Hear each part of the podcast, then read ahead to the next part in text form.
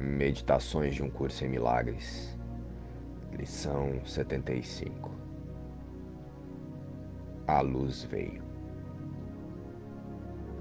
Os desejos do ego dão origem a ele e a este mundo. Para mantermos este mundo aparentemente existindo, usamos as mágoas para confirmar que é o externo que nos afeta. Que o externo pode afetar e mudar o Filho de Deus. Para tanto, as nossas crenças são elas que elaboram as figuras que parecem nos atacar. Ou não colaborar para as vontades e os quereres de nosso autoconceito. Somos o nosso amigo e o inimigo. Aqueles a quem amamos e aqueles a quem desprezamos representam apenas os valores estabelecidos por nosso autoconceito e por nosso conjunto de crenças. Um conjunto de crenças de indivíduo. O mundo que percebemos é como uma casa de espelhos, na qual vemos o nosso próprio reflexo, distorcido em milhares de espelhos diferentes. A cada pessoa podemos confirmar essa distorção, buscando aliados ou inimigos.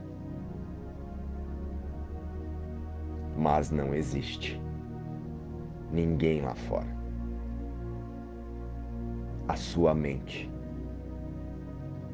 deseja, procura e quer ver o irmão exatamente como ele se apresenta, para validar a sua crença de individualidade e para dizer que os seus quereres individuais são reais ou que alguém é culpado por eles não se realizarem.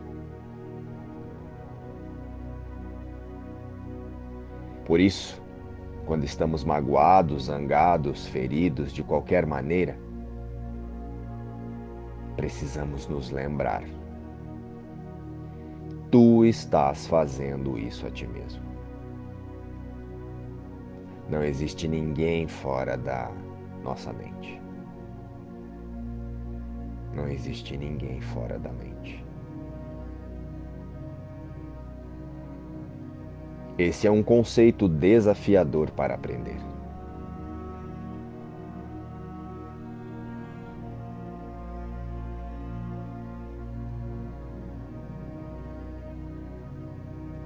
Esse é um conceito desafiador para aprender e reconhecer com nossa consciência em corpos limitados.